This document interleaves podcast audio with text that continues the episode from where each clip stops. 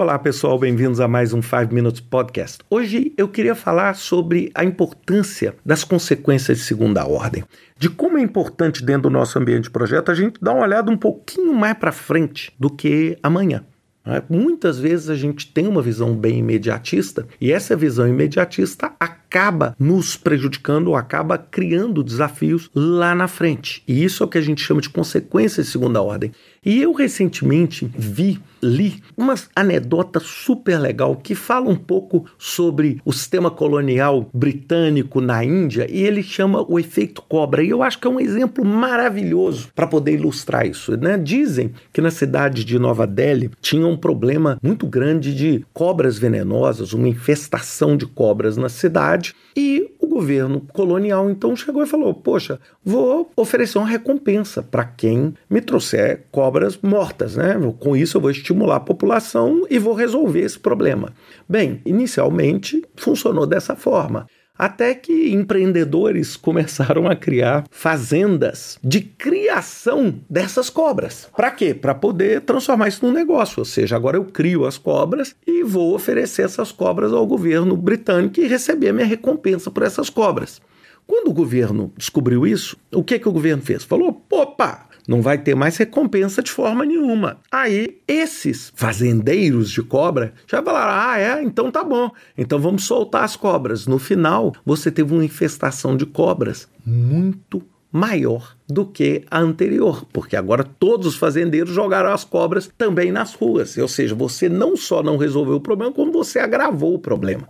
E o que, a gente pode aprender disso? É que muitas vezes a gente está muito focado na consequência de primeira ordem, que é o quê? É aquilo que a gente resolve o problema imediato. Então, por exemplo, você tem um fornecedor e aí você não percebe que aquele fornecedor é um fornecedor de longa data, é um fornecedor que te fornece muitas coisas, é um fornecedor que fornece vários projetos. E aí o que você faz? Você briga com o fornecedor, entra na justiça e transforma aquilo num litígio gigantesco entre você e o fornecedor. E aí o fornecedor chega e fala assim: ah, quer saber de uma coisa? Eu não vou mais fornecer para essa empresa. E aí lá na frente outros projetos são prejudicados.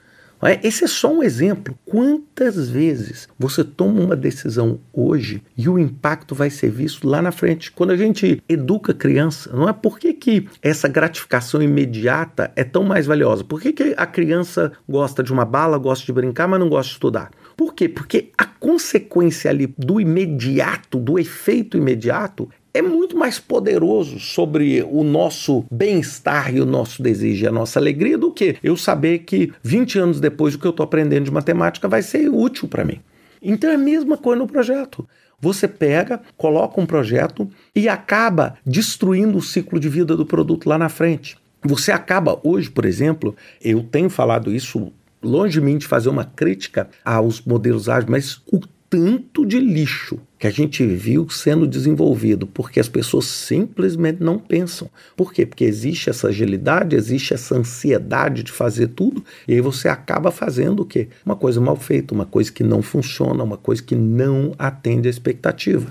E nós temos também um terceiro tipo de caso, que é, por exemplo, eu estou falando de boa fé e muitas vezes vocês já ouviram falar sobre isso, o Facebook. Eu quero acreditar, e eu continuo acreditando, que quando o Zuckerberg montou o Facebook, criou o Facebook, eu tenho certeza que ele não estava pensando em criar uma plataforma de fake news, de notícia falsa. Ele não estava pensando. Eu, eu tenho essa convicção que ele não estava pensando, ele estava pensando em conectar as pessoas, etc. Só que o que, que acontece? Muitas vezes, aquela consequência que é a hiperconexão trouxe o quê?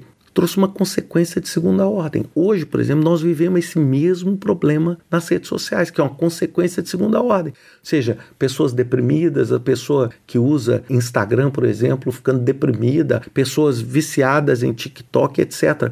São o que? São consequências de segunda ordem não são consequências imediatas. Então, o que, que a gente precisa entender no nosso projeto quando a gente está gerenciando e tendo a capacidade de decidir sobre esse projeto? É a gente ter uma visão mais holística. E é isso que a gente fala em um dos princípios do PMBOK que é o quê? É o pensamento sistêmico, ou system thinking. O que, que é o system thinking? É você entender que aquele efeito pode não ser imediato, que aquele efeito de estimular a venda de cobras mortas pode estimular o quê? A criação de cobras para que sejam mortas, fruto da consequência, ou seja, uma consequência não esperada de segunda ordem.